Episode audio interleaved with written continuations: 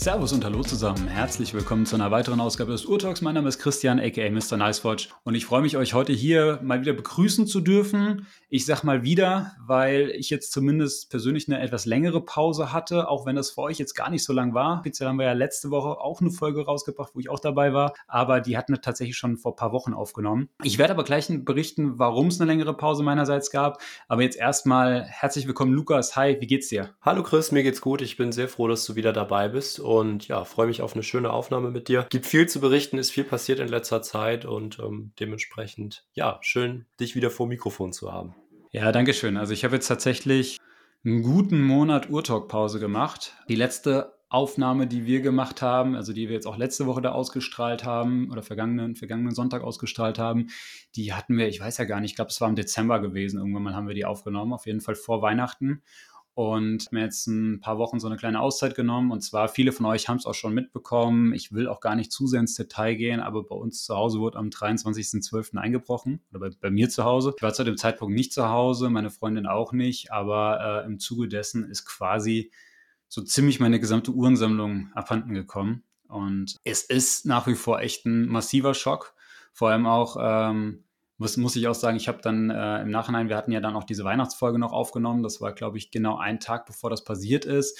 Und da hatten wir ja dann auch noch so ein bisschen über unsere Sammlung ges gesprochen und sowas. Und ich hatte dann in diese Folge, ich habe mir die nur stellenweise angehört, aber äh, musste dann auch echt schlucken, als ich dann quasi gehört habe, wie ich quasi noch einen Tag vor diesem Thema so drüber über die Uhrensammlung gesprochen habe und sowas. Naja, im Endeffekt äh, sind quasi meine Uhren fast alle weg. Ich kommen wir gleich noch zum Audio-Wrist-Check, aber ich, ich habe als eine Uhr am Handgelenk, die, die hatte ich an dem Tag auch an und äh, eine Uhr wurde quasi liegen gelassen, die, die habe ich auch noch, aber ansonsten ist quasi alles, alles weg. Die Polizei recherchiert natürlich, bin gerade auch in Gesprächen mit der Versicherung, der Hausratsversicherung zu, dem, zu der Abwicklung des Schadens, aber egal wie es am Ende ausgeht, es ist auf jeden Fall extrem bitter und tut extrem weh, zumal man ja auch ja, da sehr, sehr viele emotionale Werte auch in dieser Sammlung hatte. Also natürlich finanzielle, materielle Werte, ganz klar, aber halt auch sehr, sehr viele, was einem auch emotional wichtig war. Unter anderem die Uhr von meinem Vater ist weggekommen und viele, viele Stücke, die ja irgendwie eine besondere Geschichte hatten. Ich habe ja immer auf so Uhren ausgelegt gehabt, die irgendwie einen besonderen Hintergrund haben und dass das alles weg ist, das tut echt immens weh, muss ich ganz ehrlich sagen. Und ja, bin jetzt so knapp ein Monat, ein Monat später, wenn ich jetzt gerade hier so auf den Kalender gucke, kann ich da irgendwie schon so halbwegs drüber reden, aber es ist, es ist der, der Stachel sitzt sehr, sehr tief und deshalb brauchte ich mal so ein paar Wochen irgendwie Auszeit von allem. Nichtsdestotrotz soll es weitergehen und ich freue mich jetzt heute auf die Aufnahme mit dir, Lukas. Ja, das war, denke ich, für viele, äh, gerade bei uns auch in den Uhrengruppen, echt ein Schock, als man das mitbekommen hat, weil das halt echt so, ja, der Albtraum ist, der natürlich auf Instagram immer so ein bisschen Realität ist. Man bekommt es immer mal wieder mit, aber es ist halt mhm. doch irgendwie recht fern von einem. Keine Ahnung, es passiert dann mal in London oder in den USA, irgendwo in den Großstädten oder sowas, dass da eingebrochen wird oder Uhren vom Handgelenk gestohlen werden. Aber dass es halt wirklich näher kommt und ähm, dass es dann halt einen aus seinem unmittelbaren Uhrenumfeld, sage ich mal, so krass trifft, wie jetzt in deinem Fall, das war schon war schon echt eine krasse Nummer und dann auch noch so kurz vor Weihnachten, denke ich mal, dass das echt was ist, wo man auch, denke ich, Zeit braucht, das zu verarbeiten. Und ja, es freut mich dennoch, dass du dir jetzt hier die Zeit nimmst und ähm, wieder eine Folge Urtalk mit uns aufnimmst. Und ja, ich hoffe, hoffe, dass sich da irgendwas noch ergibt, dass vielleicht die eine oder andere Uhr gerade mit besonderem emotionalen Wert vielleicht sogar wieder auftaucht und ähm, ja, du damit nicht den ganzen Spaß an dem Hobby verlierst. Und ja, lass uns in die Folge starten, lass uns nicht zu sehr über so ein negatives Thema sprechen. Und ja, wir drücken alle die Daumen, dass das doch noch irgendwie ein etwas glimpflicheres Ende nimmt.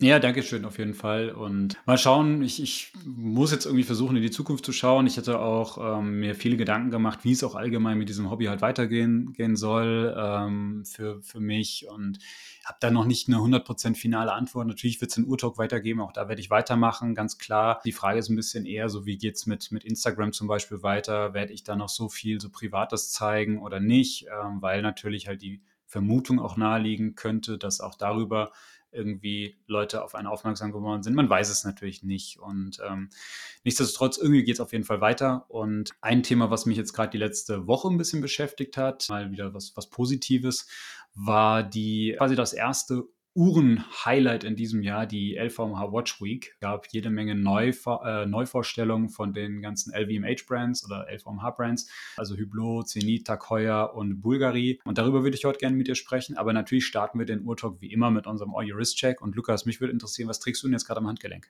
Ja, der Audio Wrist Check ist ja in der Vergangenheit immer recht lang geraten. Deswegen heute ganz kurz und knapp. Ich trage meine Tudor Black Bear 58.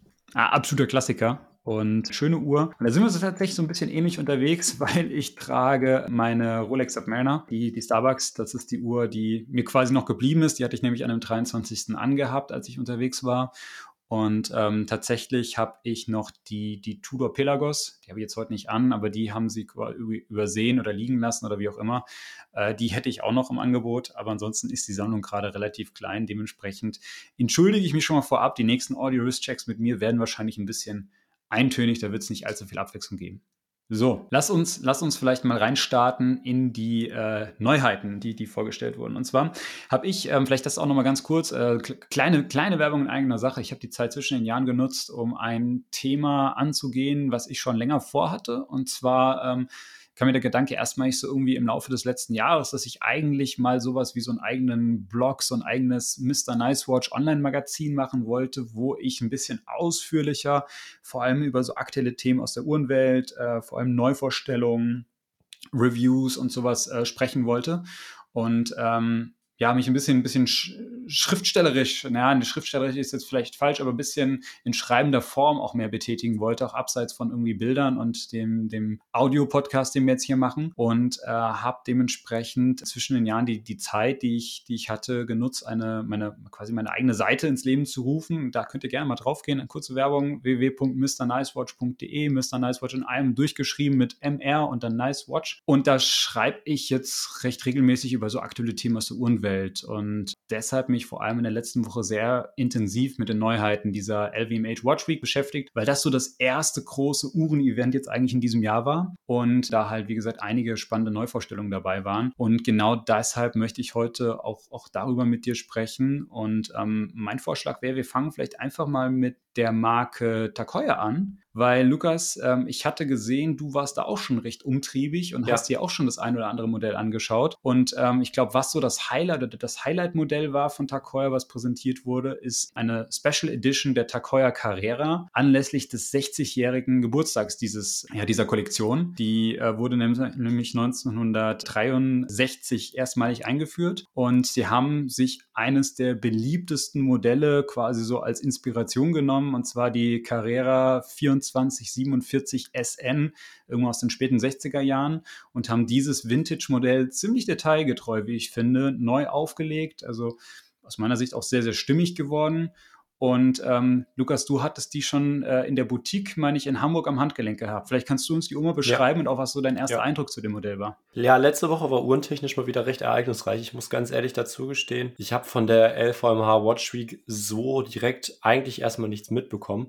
Ja, ich bin daher, was Neuheiten anbelangt, immer so ein bisschen hinten dran und ja, erfahre das meistens durch irgendwelche Instagram-Stories oder so. Gerade bei dir hast du das ja auch oft immer so gemacht, dass dann halt ja ein Bild der Uhr mit den wichtigsten Fakten oder sowas bei dir in der Story erwähnt wurde. Letzte Woche war das dann aber ein recht äh, interessanter Zufall und zwar hat mich der liebe Mike Linner, den wir hier im Podcast auch schon zu Gast hatten, einfach angeschrieben, dass er in Hamburg sei und ob ich nicht Freitag Lust hätte, einen Kaffee trinken zu gehen. So, da war ich natürlich sofort bereit zu und wie sich das dann ergeben hat, haben wir uns dann äh, ja Freitag späten Nachmittag in der Tag Heuer Boutique hier in Hamburg getroffen, haben da von den lieben Kollegen eine ja, Führung durch die Boutique bekommen und halt vor allem uns auch die ähm, LVMH Watch Week Neuheiten angeschaut. Und darunter war eben auch diese neue Edition der Carrera, beziehungsweise eben diese 60 Jahre Jubiläumsedition. Die ganze hat eben so ein ja, Panda-Ziffernblatt, das heißt so ein silber-weißes Ziffernblatt, eher silber äh, mit mhm. schwarzen Totalisatoren, äh, aufgesetzten Indizes, die so ein bisschen zweigeteilt sind. Das heißt, man hat links und rechts ähm, eben einen silbernen Teil und in der Mitte ist dann eben ja so ein schwarzer Strich für die bessere Ablesbarkeit. Dahinter ist dann ähm, ja quasi ein Lumendot. Das Ganze ist dann hier im Prinzip auch so ein bisschen vintage gehalten, dadurch, dass man eben so eine, ja ich sag immer so Eierschalenfarben, so ein bisschen bräunlich beige das Ganze gehalten hat, also wie so ähm, ja, verfärbte ähm, Tritiumleuchtmasse. Das Ganze hat man dann eben auch in den Zeigern. Auf 12 Uhr hat man dann eben so ein Doppelindice Das Ganze ist natürlich ein Chronograph. Man hat bei der ganzen Geschichte dann eben den 12-Stunden-Zähler auf 9 Uhr, den 30-Minuten-Zähler auf 3 Uhr und die kleine Sekunde auf 6 Uhr. Und man kennt das ja von Tag heuer immer sehr viel, dass eben dann ja auf 6 Uhr in dem Totalisator noch ein Datum eingebaut wird. Das haben sie hier glücklicherweise weggelassen. Ich bin ja immer sehr gefallen, großer ne? Freund davon. genau, ich bin immer sehr großer Freund davon, wenn die Uhren ohne Datum daherkommen. Mhm. Und ähm, ja, so ist es eben auch bei dieser Uhr und das macht die für mich halt wirklich sehr, sehr stimmig. Man hat das alte Heuer-Logo sowohl auf der Krone als auch auf dem Ziffernblatt. Ein vollpoliertes Gehäuse, auch wie bei dem Original. Und das war eben auch sehr, sehr cool in der Boutique, dass man sich halt zum einen die neue Version anschauen kann, aber zum gleichen Teil hatten sie dann halt eben auch noch alte Heuer-Modelle da aus den 60ern und darunter dann halt eben auch eine Carrera und da dann halt wirklich mal eben zu sehen, wie die Uhr dann eben ja mhm. äh, in die Gegenwart transportiert wurde. Das war schon echt cool und äh, man hat halt gerade in den Details echt viele Parallelen erkannt und das hat mir sehr, sehr gut gefallen. Ich wäre nichtsdestotrotz wahrscheinlich doch bei dem Vintage-Modell, einfach weil ja die meisten halt ein bisschen kleiner sind. Das heißt, die haben so, keine Ahnung, 36 Millimeter sowas um den Dreh. Die neue Variante hat jetzt 39 sind Ist voll poliert ja. und Vorteile sind halt einfach natürlich so ein bisschen die, Wasserdicht äh, die, die Wasserdichtigkeit, die Alltagstauglichkeit und so weiter. Also wir haben 100 Meter Wasserdichtigkeit, was für so ein Vintage Reissue als Chronograph natürlich schon sehr, sehr ordentlich ist. Also wenn man sich ja andere Marken anschaut, die jetzt eben ähm, Chronographen, eben Racing Chronos oder sowas bauen, äh, hat man teilweise halt nur die Hälfte oder irgendwie 60, 60 Meter oder sowas. Das ist schon cool. Man hat halt mit dem Kaliber Heuer 02 Manufakturchronographenwerk mit Gangreserve an sich finde ich jetzt hier gerade auf der Website nicht. Das sind 80 Stunden bei dem, äh, bei dem Werk, bei dem Heuer 02. Ja. Das ist ja das, das Heuer 02 ist ja mittlerweile so das Standard-Inhouse-Chronographenwerk von Tag Heuer, was sie auch jetzt mittlerweile schon in vielen anderen Modellen auch verbaut haben. Das ist mittlerweile auch bewährt.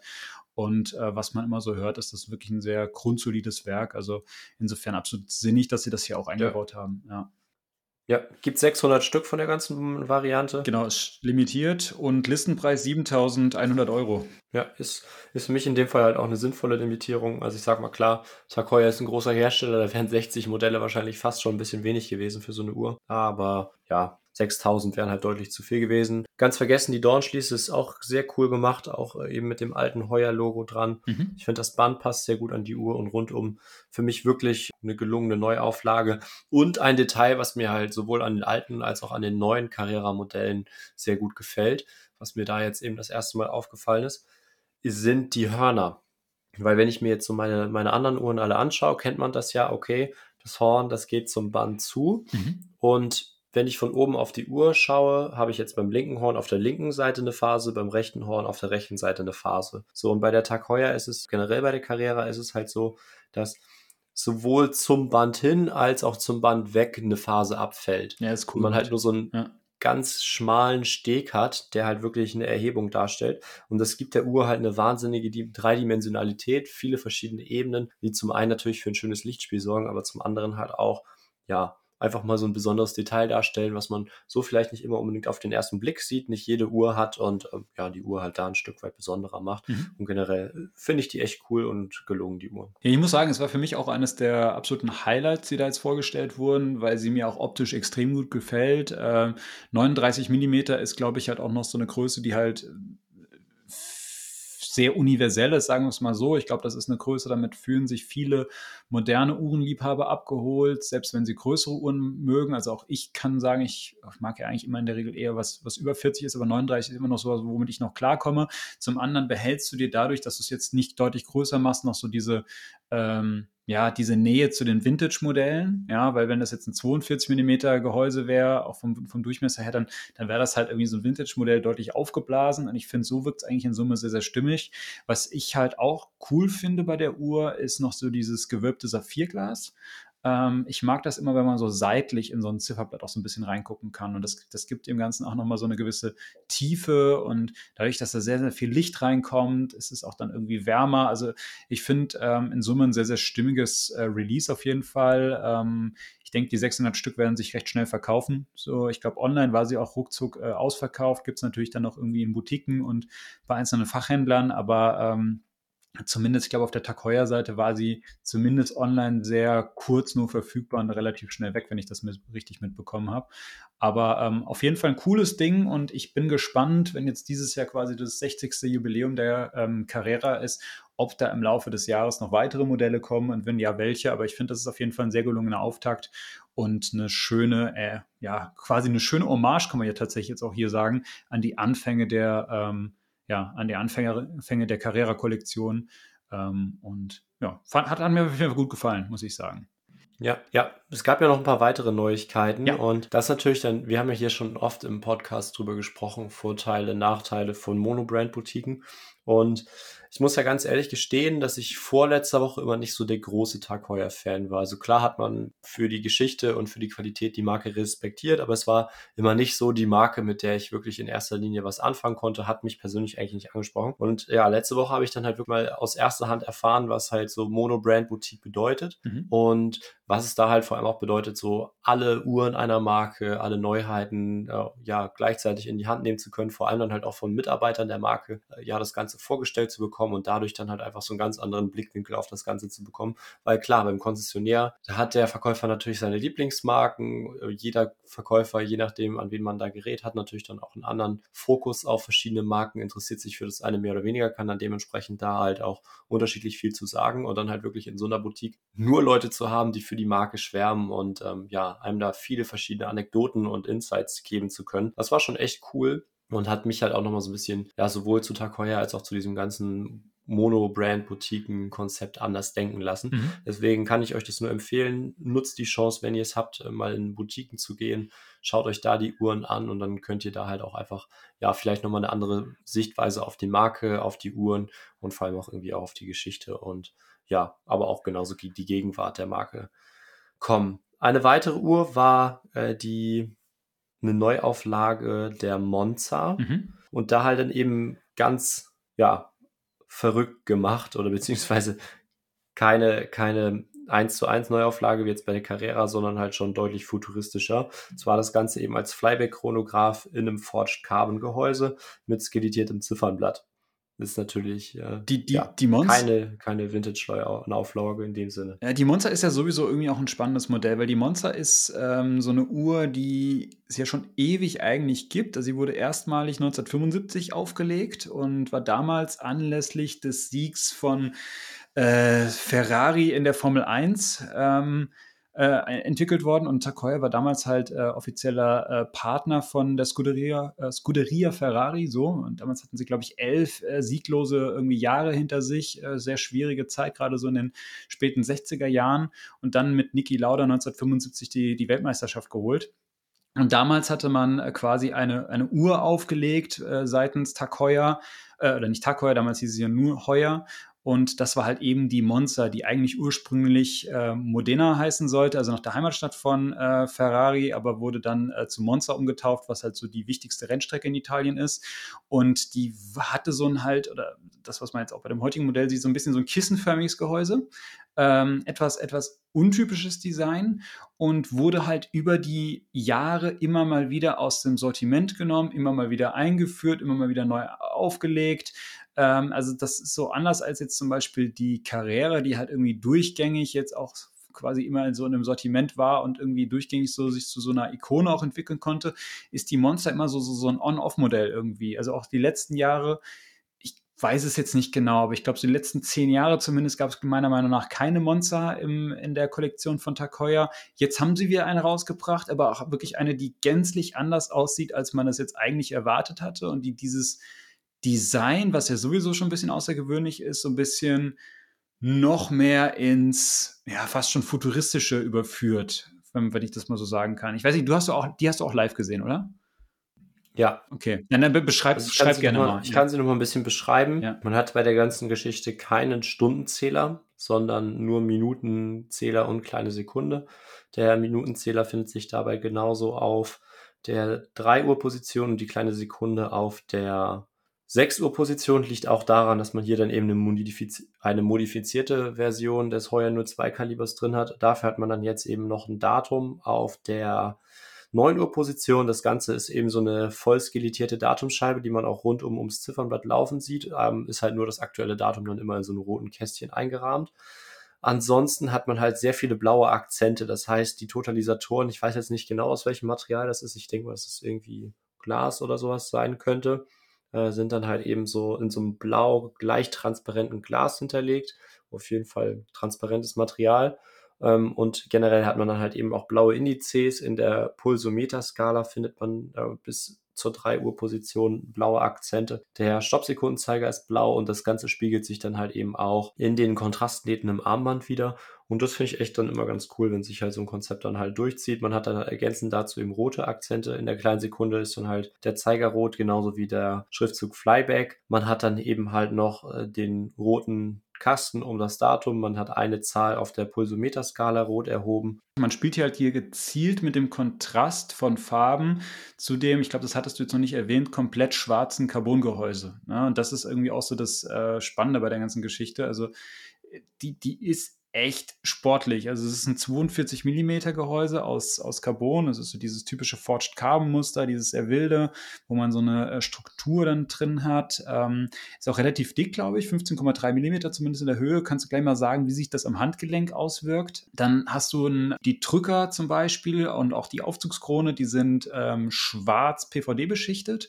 Also dadurch hast du diesen, diesen schwarzen Look. Auch das Band ist schwarz und dann aber immer gezielt halt diese Farben, farbigen Kontraste mit dem Blau und dem Rot im, im, Zifferblatt, beziehungsweise mit dem Blau auch auf diesem Textilband, an dem die kommt. Also eine sehr ähm, ja, interessante Kombination. Ich war im ersten Moment nicht sicher, ob ich die cool finde oder nicht.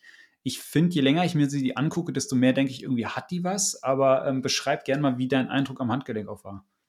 Also ich sage mal ganz klar, das ist nicht meine Uhr, ja, beziehungsweise gut. auch nichts, was sich, nichts, was sich an mich richtet.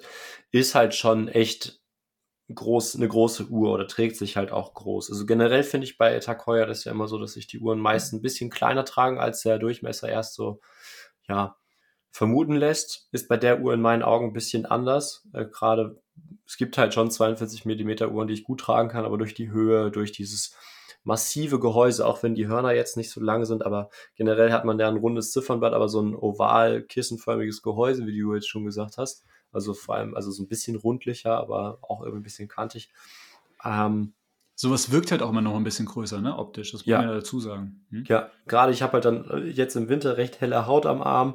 Da wirkt dann halt so ein schwarzes Gehäuse halt einfach durch den Kontrast nochmal ein bisschen dominanter und ja, ist, da braucht man Handgelenke für. Also mir wäre das jetzt für den Alltag oder so zu groß. Man kann es machen, aber es wäre jetzt von der Größe und vom Tragegefühl her nichts, wo ich sage, okay, ja das ist was, wo, wo ich mich jetzt langfristig mit sehe, sondern da gibt es sicherlich Leute, die die deutlich besser tragen können. Ein Detail, was mir gerade noch aufgefallen ist, man hat natürlich dann halt die Indizes, die blau sind, mit Lume äh, versehen. Die leuchten dann auch blau nach und das Datum ist halt weiß hinterlegt. Das heißt, man hat diese schwarze, skelettierte Datumscheibe und dahinter ist halt einfach eine weiße Fläche, die halt aber im Dunkeln nachleuchtet. Das heißt, im Dunkeln kann man halt da dann auch das Datum sehen. Und das finde ich dann ja auch mal wieder so ein nettes Detail, was man auch nicht unbedingt bei jeder Uhr hat. Mhm. Genau, vielleicht noch ganz kurz was zum Preis. Sie kostet 13.350 Euro, also ist auch nicht ganz günstig. Ähm, kann man natürlich sagen, klar, man hat hier dieses Werk drin. Man muss auch sagen, die haben das Heuer 02 dafür ja auch so ein bisschen umgebaut. Ähm, dort ist eben auch schon gesagt, hier ist das Datum jetzt auf, äh, auf, auf 9 Uhr. Vor allem voran ist aber auch hier halt äh, interessant, wir haben eine Flyback-Funktion. Ähm, steht auch ganz prägnant auf dem Zifferblatt drauf, Flyback. Und ähm, ja, also Werk ist ja auch so teilskelettiert, oder zumindest das Ziff Zifferblatt teilskelettiert. Man kann auf dieses Werk so äh, draufschauen, man hat diese skelettierte Datumscheibe. Es ist schon, sie geht, macht schon diesen, diesen technischen Look, das, das ist, glaube ich, schon sehr, sehr stimmig. Ich weiß jetzt auch nicht, ob es eine Uhr für mich wäre, aber ich würde sie gerne mal live sehen, würde mich mal interessieren. Ähm, auf jeden Fall ein ganz cooles Ding. Dann ähm, eine weitere Neuheit, ähm, bevor wir jetzt vielleicht Takoya auch abschließen jetzt hier an der Stelle, ähm, die vorgestellt wurde, ist die neue Takoya Aqua Racer Professional 200 Solar Graph oder ja, ich glaube Solar Graph müsste man es aussprechen. Ähm, das ist letztlich ein Modell, was letztes Jahr schon mal auf der Watches and Wonders quasi erstmalig vorgestellt wurde. Ähm, das ist quasi das erste äh, Solarquarzwerk, das Tag Heuer verwendet. Das wurde zusammen mit äh, der äh, Manufaktur oder dem Werkehersteller La Jouperet entwickelt. Ähm, das ist das Kaliber TH5000 und ähm, das äh, bezieht quasi halt seine Energie durch, die, durch das Sonnenlicht oder einfach durch das Licht. Ähm, ganz cool ist das tatsächlich. Man kennt das ja zum Beispiel auch von, von ähm, Seiko, die sehr viel sowas machen. Ähm, dass äh, du kannst diese Uhr, wenn du die zum Beispiel zwei Minuten im Sonnenlicht hast, äh, reicht das schon mal oder ist das schon mal genügend Energie für einen ganzen Tag von Betrieb. Und äh, wenn sie oder nach 20 Stunden Sonnenlicht ist sie vollständig aufgeladen und läuft dann sogar bis zu einem halben Jahr, ohne dass man quasi wieder neue Energie, neues, neues Licht quasi zuführen müsste. Also insofern eine recht effiziente Geschichte. Ähm, fand das am Anfang wusste ich nicht so richtig, was ich davon halten soll. Ich finde es aber irgendwie tatsächlich ganz cool, weil so ein Solarquarzwerk ist irgendwie so eine, so eine gute Kombination aus dieser Autonomie, die du bei einem äh, automatischen Werk hast, ähm, weil sich das einfach quasi von selbst auflädt, oder keine Batterie wechseln musst und sowas. Und zum anderen aber auch das Thema hast, die, die läuft halt einfach und du brauchst dir da keine Gedanken machen. Also insofern ist das, glaube ich, eine ganz coole Geschichte für so eine Toolwatch. Ähm, bei der äh, ersten Solargraph, die letztes Jahr vorgestellt wurde, hatten wir ein äh, komplett äh, geschwärztes oder DLC-beschichtetes Gehäuse gehabt, ähm, jetzt ist es hier ein ähm, ja, so sandgestrahltes Titangehäuse und kommt auch jetzt an so ein Titanband. Äh, die Uhr ist, äh, misst 40 mm im Durchmesser, ist, glaube ich, eine recht moderate Größe eigentlich für diese Aquaracer Professional Modelle. Da gab es ja auch schon in der Vergangenheit immer mal größere. Äh, ist 200 Meter wasserdicht, äh, ganz klassisch so einseitig drehbare Lünette, wie man es halt alles so kennt von so einer äh, Taucheruhr. Ähm, Listenpreis sind jetzt knapp 3000 Euro, also 2950 Euro. Ähm, fand, fand ich jetzt zumindest auf den Bildern ganz cool. Ich weiß nicht, hast du die auch live gesehen? Ja, wir hatten sowohl die neue als auch die vom letzten Jahr in der Hand. Mhm. Die neue hat mir sehr gut gefallen. Wäre jetzt nichts, was ich unbedingt in der Sammlung halten müsste, aber es gibt bestimmt Leute, oder es, es ist für mich einfach eine gut gemachte Uhr, so kann man das, denke ich, ganz gut sagen. Man hat so, so, ich finde es immer ein bisschen blöd, das damit zu vergleichen, aber so, so ein Türkis, Blau, so Richtung Tiffany-Blau gehende Farbe im doch, Sekundenzeiger. Hier, hier, darfst du ja sogar Tiffany eigentlich fast schon sagen, weil ich meine, es ist ja auch äh, LVMH oder LVMH. Stimmt, ja. Gut, das heißt, man hat dieses, man hat dieses Tiffany-Blau sowohl in dem Solargraph-Schriftzug auf 6 Uhr, man hat das Ganze dann auch noch in dem Sekundenzeiger und eben auch noch in den ähm, Minutenindizes hinter den Stundenindizes. Das heißt, man hat da eben sehr, eine sehr, sehr schöne Farbe und das passt in Realität sehr gut zu diesem ähm, ja, verarbeiteten Titan Grad 2. Man kennt ja dieses klassische Titan, was dann ja ein bisschen kühler als Stahl aussieht, aber wo man jetzt gar nicht unbedingt so diesen krassen Unterschied sieht. Und bei Titan Grad 2, finde ich, sieht man den Unterschied schon sehr, sehr deutlich. Der ist halt deutlich gräulicher als Stahl. In dem Fall hier ist er jetzt auch noch komplett ähm, ja, sandgestrahlt, perliert oder wie man das auch sagen möchte, also komplett matt mit so einer groben Struktur und das Ganze ist halt eben wirklich in meinen Augen eine sehr, sehr coole Alltagsuhr mit Tendenz zu so einem Professional-Bereich. Also Leute, die halt wirklich viel draußen sind, die halt einfach eine Uhr haben wollen, die funktioniert. 200 Meter Wasserdichtigkeit, kratzfestes Gehäuse, Saphirglas, die Uhr läuft einfach komplett autonom durch die Solartechnologie und das finde ich dann halt einfach cool gemacht und ähm, hat mir durchaus gut gefallen. Die schwarze Variante fand ich tatsächlich auch cool, gerade durch dieses Carbon-Inlay äh, hat die sicherlich auch was, wobei ich jetzt einfach wirklich diesen farblichen Kontrast zwischen dem Titan und diesem Tiffany Blau in den Zeigern und ja, so weiter cool fand. Was da dann eben auch noch interessant ist, ist halt eben so zweifarbige Lume. Das heißt, die Stundenindizes sind grün hinterlegt, äh, der Stundenzeiger ist grün hinterlegt, der Minutenzeiger und der Sekundenzeiger leuchten eben in diesem äh, ja, hellblau nach. Mhm. Also ja. Mag ich sehr. Man hat, ja, das Ganze echt gut umgesetzt in meinen Augen. Cooles Ding auf jeden Fall. Und das ist vor allem wieder, das ist, ich hatte es ja eben gesagt, zum Beispiel, was sich eigentlich kleiner trägt. Also die Uhr ist halt wirklich recht flach, kurzes Horn-zu-Horn-Maß. Und die hätte ich echt so bei 38 mm verortet und ähm, waren dann tatsächlich 40. Deswegen unbedingt anprobieren und da nicht von, von der Größe verleiten lassen und sagen, oh nee, das ist zu groß. Mhm. Ja, also hat mir auf jeden Fall gut gefallen. Ähm, ansonsten gab es von Heuer äh, an Neuheiten noch äh, diverse Updates aus der Connected-Kollektion, also deren die, die, die Smartwatches. Ich glaube, da müssen wir jetzt wahrscheinlich jetzt hier nicht im Detail drauf eingehen. Nee, wobei, äh, ich habe mich, ich, ich war ja, wir haben ja schon öfters mal drüber gesprochen, über dieses ganze Tag heuer Connected-Thema und so weiter und so fort. Und ich konnte da bislang ja immer nicht so Du viel warst mit sehr anfangen. kritisch. Du, wir hatten, ich erinnere mich an eine Folge, da haben wir, glaube ich, auch beide mal drüber geredet, weil ich auf einem Event von Takoya war, wo es auch vor allem um die Connected ging und das so ein bisschen erzählt hatte und du warst sehr, sehr kritisch. Ja, das ist richtig. Also es ist nach wie vor so, dass ich nicht sage, das wäre eine Option für mich, weil ich sage, für das Geld kaufe ich mir einfach was anderes. Aber ich habe halt vor allem durch das Gespräch mit den Mitarbeitern da, ja, sag ich mal, ein größeres Verständnis für das Produkt bekommen und halt auch vor allem, ja, verstanden, was das Ganze so ein bisschen ausmacht, dass man halt tendenziell weniger Leute hat, die die Uhr wirklich als reine Smartwatch kaufen wegen der ganzen Features. Also ich sag mal gerade irgendwie, wenn man jetzt mal so ein Pendant anbetrachtet, äh, Apple Watch oder sowas, da wo es halt wirklich drum geht, dass man ja die Funktion für Fitness und so weiter und so fort hat, geht's halt, so wie ich das jetzt verstanden habe, bei den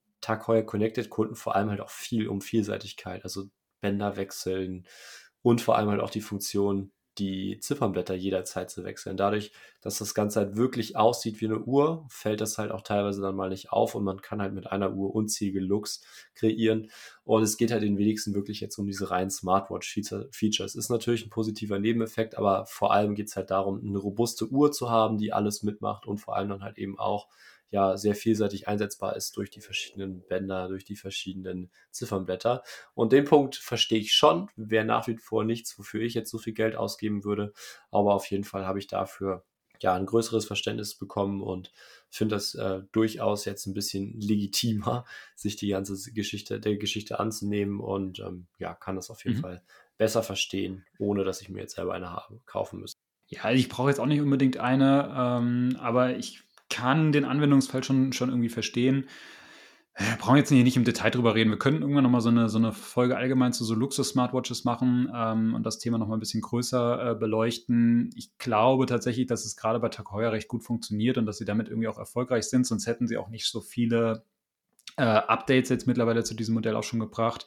Ich glaube, die erste, wenn ich es auf dem Schirm habe, wurde so 2015 vorgestellt. Das ist jetzt mittlerweile auch schon irgendwie acht Jahre her. Und seitdem gibt es regelmäßig äh, neue Varianten und Versionen und so weiter. Und ich glaube, es funktioniert für die schon irgendwie ganz gut. Und ähm, die Uhren sind auch echt Ja. okay. Also auch gerade wenn man die sich so, das, ja, also wenn du, ich bin jetzt auch, ich bin halt auch mal ein Freund der Mechanik, aber ich könnte, ich kann mich dafür schon auch erwärmen und es gäbe auch Zwecke oder Anwendungsfälle, wo ich echt Bock hätte, so eine Uhr zu tragen. Aber Ja, lass, lass uns weitermachen, würde ich sagen. Also gerade, gerade, gerade ein Punkt noch dazu, was Mhm. vor allem eben auch als Feature hervorgehoben wurde, ist eben eine sehr umfangreiche Golf-App. Das heißt, wenn man passionierter Golfer ist, das kann ich mir schon vorstellen, dass das da ein Ja. cooles Ding ist, weil man da ja eben auch keine mechanischen Uhren Richtig. tragen sollte. Manche kann man natürlich dabei tragen. Empfehlenswert ist es natürlich jetzt um, nicht unbedingt bei, bei, bei jeder Uhr oder eigentlich bei den meisten tendenziell eher nicht. Deswegen, das können ich mir vorstellen, dass das da Sinn macht und ansonsten, ja, Ja. bestimmt gibt es da Leute, die da auch anderweitig was mit anfangen können. Gut, dann, dann würde ich mal auf die nächste Marke rüber wechseln und zwar äh, lass uns mal über Zenit sprechen. Und zwar hat Zenit dieses Jahr ähm, sich vor allem die DeFi-Kollektion oder wie, wie die deutschen Verkäufer gerne bei Konzessionären sagen, die DeFi-Kollektion ähm, vorgenommen. Und zwar ist das ja so diese, diese sportliche Kollektion mit integrierten Armbändern, so dieser, dieser klassische Look, wie man, ihn eigentlich jetzt von vielen Herstellern kennt. Ähm, den gibt es aber bei Zenit schon tatsächlich ja ursprünglich schon seit den, ich glaube, das erste Mal der 70er, 80er Jahre sowas. Ähm, haben es natürlich jetzt in den letzten Jahren nochmal alles so ein bisschen neu überarbeitet, auf die Agenda gebracht. Und sie hatten Anfang letzten Jahres, auf der letzten LVMH Watch Week, die erstmalig die Zenit DeFi Skyline vorgestellt. Und das war so ein bisschen die, die neue oder die Neuinterpretation dieser oder die, die Reinterpretation dieser DeFi-Kollektion. Da gab es ja vorher schon diverse Modelle, aber sie haben da jetzt nochmal so ein neues Hauptmodell quasi auf die Agenda gebracht und die kam, glaube ich, auch ganz gut an. Das Spannende war auch bei der, dass die ähm, mit diesem El Primero 3620 ein Hochfrequenzwerk hatte, was äh, zum Beispiel auch die präzise Anzeige von ein Zehntel Sekunden ähm, ermöglicht hat. Und diese Kollektion, diese DeFi Skyline Kollektion haben sie jetzt ausgebaut. Und das neue Flaggschiffmodell quasi, was jetzt dieses Jahr vorgestellt wurde, ist die neue DeFi's ähm, Skyline Skeleton. So, also das Name sagt es schon, Skeleton. Das ist eine quasi eine äh, skelettierte Variante dieser DeFi Skyline. Und die Uhr muss ich tatsächlich sagen, fand ich optisch, ich habe es jetzt noch nicht live sehen können, aber fand ich optisch auf Bildern zumindest sehr gelungen. Ich muss auch sagen, ich fand auch die Skyline, als sie letztes Jahr vorgestellt wurde, eine recht attraktive Uhr, also hat mir auch sehr gut gefallen. Ähm, vielleicht einfach mal, um das, die Uhr zu beschreiben. Sie hat einen Durchmesser von 41 mm, Edelstahlgehäuse mit einem integrierten Armband. Sie ist verhältnismäßig flach, also 11,6 mm flach oder hoch, ja, wie man es auch benennen möchte. Aber 11,6 Millimeter, einfach mal so zum Vergleich, zum Beispiel so eine Submariner hat äh, so 12 Millimeter ähm, und es ist dem, dementsprechend so ein bisschen flacher. Ich finde, das ist schon, schon, schon gut, passt auch hier zu dem Design. Die Uhr ist 100 Meter wasserdicht. Ähm, das Gehäuse ist tatsächlich jetzt auch bei dieser skelettierten Variante eigentlich das identische Gehäuse von der ähm, normalen Skyline, die letztes Jahr vorgestellt wurde auffälliges Detail hier oder Besonderheit hier ist jetzt, wie der Name es eben auch schon sagt, das skelettierte Zifferblatt. Und diese skelettierten Zifferblätter kennen wir ja bei Zenit auch schon. Gab es ja auch schon in der Vergangenheit diverse andere Modelle, die das äh, hatten und aufgegriffen haben.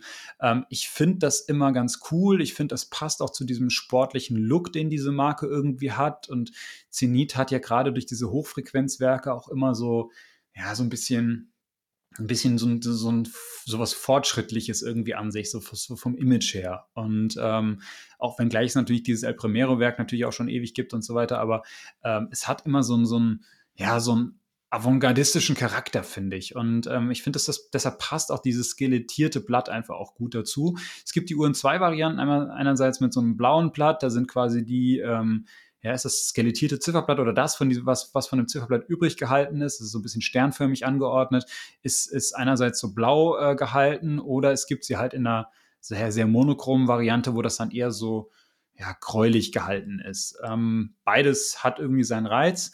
Ähm, was ich tatsächlich bei der Uhr ganz cool finde, auch im Vergleich zur normalen Skyline, die hat die kleine Sekunde auf 6 Uhr. Die äh, normale Skyline hatte sie auf 9 Uhr, wenn ich das richtig auf dem Schirm habe. Ähm, ich finde, dadurch ist das Ganze hier einfach nochmal symmetrischer. Ähm, finde ich persönlich irgendwie schöner, aufgeräumter. Sie hat kein Datum, das, das wird die wird dich unter anderem freuen, aber auch viele andere Leute, die sich an Datumskomplikationen stören. Ähm, und ja, ich finde die persönlich einfach, einfach eine schöne Uhr. Was man halt dazu sagen muss, ja, der Preis ist schon recht sportlich. Also da habe ich auch ein bisschen geschluckt. 11.800 Euro ruft Zenit für diese Uhr auf. Das ist sicherlich okay. Ja, das ist, das ist eine, natürlich eine gut verarbeitete Uhr und sie konkurriert natürlich halt auch mit, mit vielen anderen ähm, Modellen, die auch diesem, ja, dieses integrierte Sportdesign haben äh, und ist da dann wahrscheinlich auch preislich noch eher am unteren Ende, gerade wenn man sich dann ähm, die großen Namen anschaut, die sich da in diesem Bereich tummeln. Andererseits muss man natürlich auch mal sagen, wie nehmen die Leute halt Zenit wahr? Und wenn du halt überlegst, dass du zum Beispiel äh, so eine, so eine Chronomaster Sport äh, mit einem äh, mit einem Chronographenwerk für das gleiche Geld bekommst, ja, oder glaube ich sogar ein bisschen günstiger, äh, für knapp über 10.000 Euro, dann ist halt schon die Frage, passt das Verhältnis hier? Das ist so ein bisschen das, was, was mich tatsächlich auch ja, an, an der Uhr in Anfangszeit gestört hat, wenn man das so sagen kann. Wie gesagt, optisch finde ich es sehr gelungen, aber äh, den Preis fand ich schon recht sportlich. Es gibt, ähm, also das, das Schöne tatsächlich an der ganzen Geschichte ist aber noch, sie wird mit zwei Bändern ausgeliefert. Ähm, einerseits an diesem Edelstahlband, kommt aber noch zusätzlich an einem Kautschuk-Armband in Zifferblattfarbe. Das ist dann entweder in, ich glaube, so grau-schwarz, irgend sowas, oder halt in diesem Blau, was dann zum Zifferblatt passt. Und die hatten ein ganz gutes Schnellwechselsystem auf der Rückseite. Da sind so Drücker integriert und kann das dann relativ einfach ja, wechseln. Hast du, hast du dir die mal angeguckt? Ja, leider nicht live. Bin ich noch nicht zu bekommen. Also ich glaube, wir haben heute hier in Hamburg keine, keine Zenit-Boutique. Was ich aber tatsächlich festgestellt habe, ich hatte das, glaube ich, in der Folge Top 3 Chronographen unter 10.000 Euro oder so hatten wir darüber gesprochen, dass ich da festgestellt hatte, dass bei Wempe im Online-Shop Zenit verfügbar ist und die anscheinend wohl jetzt die Konzessionen dafür die Marke haben. Und jetzt bin ich heute bei, oder nicht heute, aber die letzte Woche dann bei Wempe in der Mönckebergstraße vorbeigelaufen und die haben tatsächlich Zenit im Schaufenster. Das heißt, das ist vielleicht auch nochmal eine Neuerung. Ich denke nicht, dass jetzt unbedingt alle Niederlassungen jetzt sofort Zenit haben werden, aber generell ist das bestimmt eine interessante Info, dass man bei Wempe jetzt auch Zenit bekommt. So, ansonsten, ja, die Uhr hatte ich nicht in der Hand. Ich muss sagen, von der normalen DeFi Skyline war ich jetzt nicht so der große Freund. Sah für mich irgendwie so ein bisschen merkwürdig aus, so diese Zehntelsekunde, die dann da auf 9 Uhr so ein bisschen rumhüpft. War nicht so meine Baustelle, aber die Skeleton-Variante finde ich schon echt cool gemacht, weil da passt es, passt es für mich nochmal so ein bisschen mehr zu diesem, ja, sehr offenen Look, dass man da halt wirklich die, die Bewegungen und die Zahnräder im Uhrwerk so richtig verfolgen kann, dass das halt so direkt dann da auch übertragen wird und ähm, ja, fand ich echt cool. So viel kann ich jetzt mehr zu der Uhr auch gar nicht sagen, hatte sie leider noch nicht am Handgelenk, aber das Ding finde ich schon echt gut gemacht und kann mhm. mir gut vorstellen, dass das im, im Markt auch gut funktioniert, weil klar, der Preis ist hoch, aber man muss sich ja so ein bisschen anschauen, wohin die Listenpreise der anderen Marken auch gehen. Also gerade ja. auch bei den Richemont-Marken und so weiter. Da hat man ja in der letzten Zeit sehr, sehr viele Anpassungen der Listenpreise gesehen und dementsprechend ja, ist man halt oft immer noch so ein bisschen in diesem Schema gefangen, okay, die Uhr lag ja irgendwo so bei 6.000, 7.000 Euro, aber wenn man das dann halt jetzt mal so nachschaut, liegen halt da auch immer mehr Uhren dann doch schon jetzt eher in der Region 8, 9, 10.000 Euro und dementsprechend, ja, müssen sich da dann halt auch neu auf den Markt kommende Uhren schon so ein bisschen anpassen. Ich wäre wahrscheinlich, wenn es ums Thema Zenit geht, immer noch bei der ganz, ganz klassischen äh, DeFi Skeleton in dem schwarzen Keramikgehäuse, schwarzes Kautschukband, weil ich die einfach super, super cool finde. Äh, könnte ich mir auch vorstellen, dass die an meinem Handgelenk noch äh, ein bisschen besser aussieht. Aber ansonsten finde ich die schon gut gemacht. Man auch immer cool, wenn man halt so, so integrierte Designs hat, also vom Band her, aber trotzdem halt andere Optionen da hat. Das mag ich immer gern. Ja, bleibt halt einfach mehr Vielseitigkeit der Uhr und ja, finde ich mhm. gut gemacht. Ja, also was, was das Preisthema anbelangt, um da nochmal ganz kurz drauf einzugehen, da habe gebe ich dir vollkommen recht. Ähm, ich finde es auch zunehmend schwierig, Uhren anhand des Preises irgendwie zu bewerten oder die ähm, oder zu bewerten, ob Preise wirklich fair sind, weil sich jetzt gerade in den letzten Monaten, wie du es eben schon gesagt hast, die Preise auch wirklich durch die Bank weg so nach oben entwickelt haben. Und man hat so ein bisschen die Tendenz, immer noch so Referenzpreise heranzuziehen, die von vor irgendwie ja, vor zwei Jahren oder sowas äh, aktuell waren. Und das, da, da, hat sich einfach vieles geändert. Und das, das, da, da, passt das Verhältnis manchmal, was man so selbst ja. als, als Sammler und Liebhaber noch im Kopf hat, nicht mehr zu der aktuellen Realität. Und es ist wirklich so, man, man verortet dann irgendwie so eine Uhr, also 10.000 Euro, das, da, da hat man gedanklich, hat man da sehr, sehr viel für gekriegt oder kriegt man da sehr, sehr viel für und kriegt man nach wie vor natürlich auch immer noch, je nach Marke, aber ähm, dann, dann schaut man sich an und dann liegen reihenweise Modelle, wo man dachte, ja, die kriegst du bis 10.000 Euro, liegen jetzt halt schon deutlich drüber und sowas. Also da hat sich halt auch vieles verändert und das ist gerade auch eine sehr äh, schwierige Situation. Deshalb will ich auch, auch diese Preise jetzt gar nicht so stark hier in die Bewertung mit reinziehen. Ähm, ich fand es jetzt nur auf den ersten Moment, habe ich ein bisschen geschluckt bei, der, bei dem Preis, aber es hat sicherlich ja. irgendwie auch im, im Marktumfeld seine Berechtigung. Sie haben äh, aber eine Uhr für dich rausgebracht, Lukas. Und zwar haben sie gedacht, ähm, der Lukas, der hätte bestimmt Spaß an einer DeFi Skyline, wenn sie denn kleiner als 40 mm wäre. Und dann haben sie einfach eine 36 mm Variante rausgebracht. Und die, die ist cool geworden. Und ich glaube, dass die Uhr richtig gut ankommt. Ähm, die ist bewusst so ein bisschen Unisex äh, positioniert. Das ist ja jetzt immer so, so dieser neue Trend, dass man halt versucht, irgendwie man macht so eine mittlere Größe die dann viele Kunden ansprechen kann. Dementsprechend haben wir sie auch in drei Zifferblattfarben, die komplett dieses Unisex-Thema abgreifen. Und zwar haben wir zum einen eine schöne dunkelblaue, die wahrscheinlich eher so ein bisschen maskuliner gedacht ist. Dann haben wir eine, die ähm, so, so pink-rosa ist, die wahrscheinlich dann eher für, für Damen gedacht ist. Und dann haben wir so ein Mittelding in einem Grün, aber nicht in so einem Sattgrün, sondern so ein so ein helles Grün, so ein hellgrün, was wahrscheinlich sehr, ja, sowohl Damen als auch Herren ansprechen könnte. Und ähm, dann haben wir noch äh, sogar noch drei, oder haben wir diese Uhren quasi nochmal als Variation, und zwar einmal mit einer ähm, ganz normalen Edelstahllünette und einmal mit einer diamantbesetzten Lünette. Da sitzen dann äh, so 25 äh, Diamanten drauf. Äh, 25, ich glaube 52, so, sorry, nicht 25. Ähm, genau, 52 Diamanten sitzen da drauf. Also auch da nochmal eine Variation reingebracht und äh, in Summe die ganze Uhr ein bisschen kleiner gemacht. Wir sind jetzt auch hier weggegangen von dieser ähm, ja, kleinen Sekunde, sondern haben einen zentralen Sekundenzeiger. Der hat jetzt auch kein Hochfrequenzkaliber mehr drin, sondern das ist aber trotzdem Manufakturkaliber. Das ist dieses Kaliber Elite 670, äh, wenn, wenn ich das richtig ausgesprochen habe oder wenn das, das die richtige Bezeichnung ist. Ähm, das ist ein Werk, was wir zum Beispiel auch ich überlege gerade, ich glaube, in der Hublot hatten wir das auch schon mal gesehen. Es ist aber eigentlich ein Zenit-eigenes Werk. Äh, auf jeden Fall ein automatisches Werk mit 50 Stunden Gangreserve. Und ähm, ja, die Uhr, wie gesagt, 36 mm im Durchmesser. Ich weiß jetzt tatsächlich nicht genau, wie hoch sie ist. Sie dürfte aber auch nicht so hoch sein. Ich gehe davon aus, dass sie auch irgendwie sowas um die 10, 11 mm hoch ist. Äh, sie ist 100 Meter wasserdicht, auf jeden Fall eine robuste Uhr. Wie gesagt, Edelstahlgehäuse mit integrierten Armband, äh, integrierten Edelstahlband. Listenpreis sind wir jetzt hier sogar unter den 10.000 Euro gelandet, 9.100 Euro für die Variante ohne mit Diamant, also ohne Diamanten. Mit Steinen drauf sind wir dann bei knapp 13.000 Euro beziehungsweise 12.900 Euro, also da dann dementsprechend ein bisschen teurer. Ähm, ganz nett auch hier wieder, man kriegt ein zusätzliches Kautschukband dazu in Zifferblattfarbe. Also ähm, ja, eigentlich ein ganz, ganz cooles Ding, wie ich finde. Und ähm, ich könnte mir vorstellen, dass die wirklich gut ankommen wird, weil ja, man, man merkt ja, der Trend geht dann doch sehr stark Richtung kleinere oder diese mittleren Gehäusegrößen. Und ich habe immer das Gefühl, dass für zunehmend mehr Sammler so diese 36 mm Varianten, gerade wenn es so ein integriertes Armbanddesign ist, was sich ja immer ein bisschen größer trägt, so ja eine sehr als eine sehr stimmige Größe äh, empfunden wird. Ich persönlich fände es wahrscheinlich zu klein, aber ich glaube, dass es viele abholt. Ja, ja, glaube bin ich, bin ich bei dir. Finde ich cool gemacht. Ist generell ja echt interessant zu beobachten, dass immer mehr Marken auch in die kleinere Richtung gehen. Und ja, finde ich cool. Okay, gut. Lukas ist, Lukas ist einverstanden.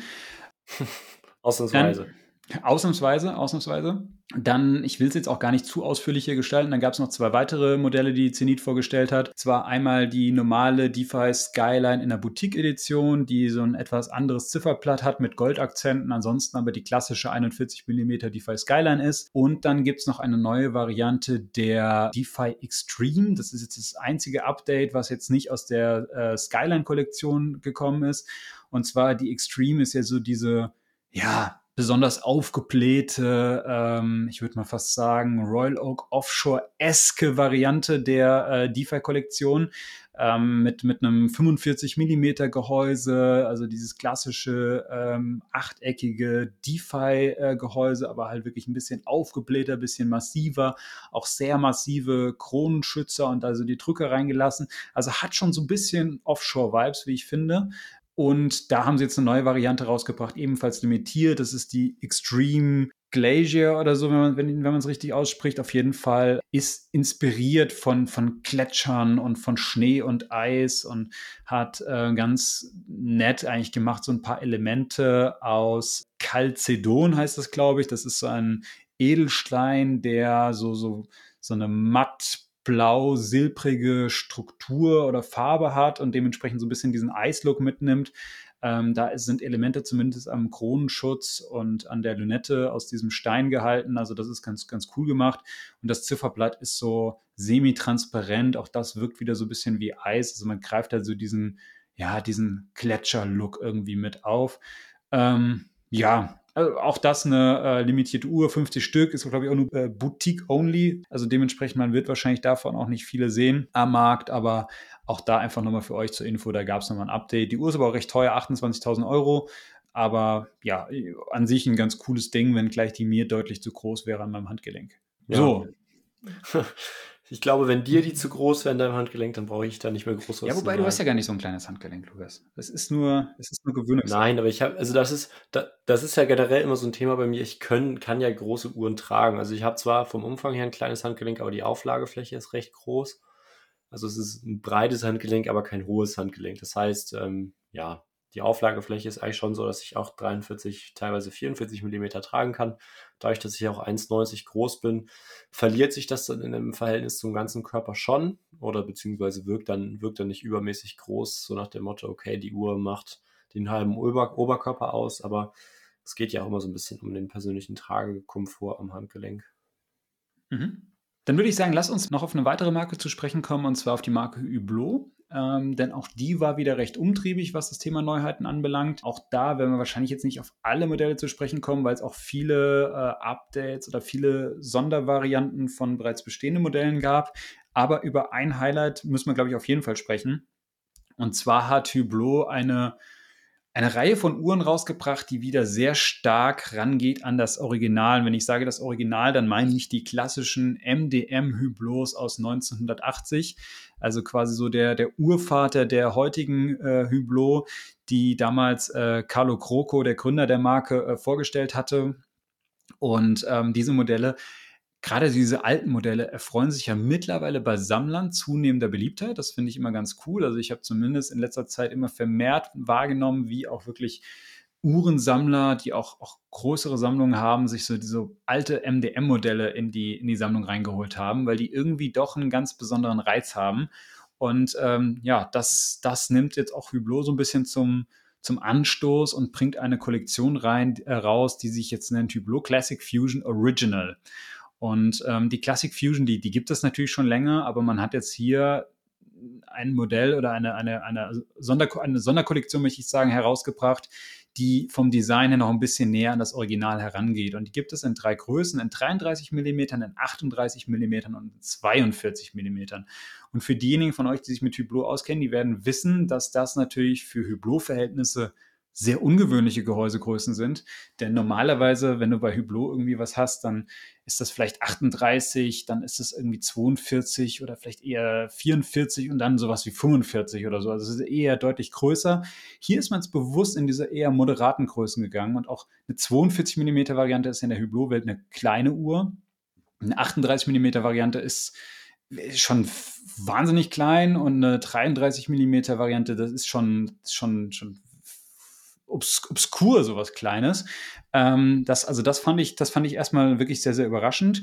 Die äh, Kollektion gibt es äh, quasi in drei Ausführungen abseits der Gehäusegrößen. Und zwar gibt es die einmal in Titan, also so klassischer Titan-Look, wie man ihn kennt. Dann gibt es sie in äh, schwarzer Keramik, das nennt sich bei Hublot dann immer Black Magic.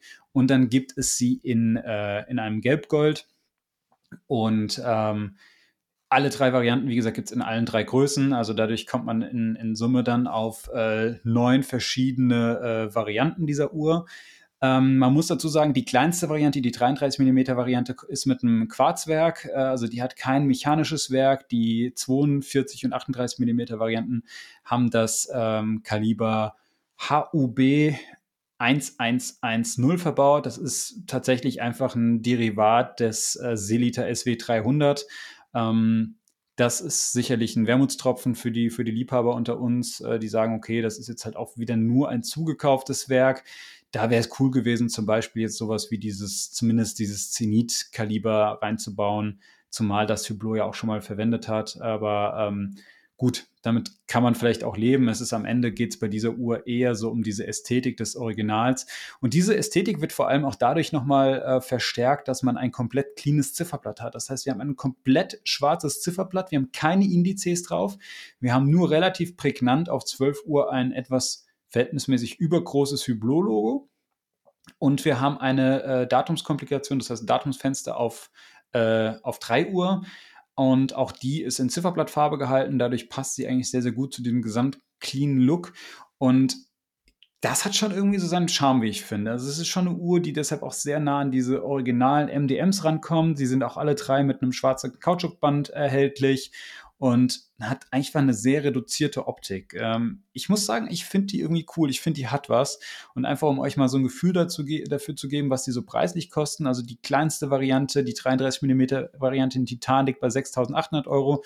Die beispielsweise die, die 42 mm Variante in Titan bei 8.600 Euro.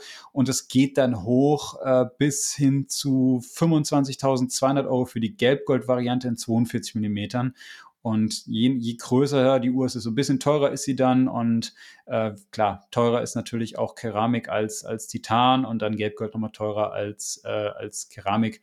So staffeln sich so diese Preise. Ja, aber in der Hublot-Welt auch das alles noch moderate Preise, muss man sagen. Es ist ja eher so eine Einstiegskollektion, die halt trotzdem sehr nah am Original sind. Und auch das finde ich persönlich ein ganz cooles Ding, weil ich glaube, dass man damit auch den ein oder anderen Sammler auf jeden Fall anspricht.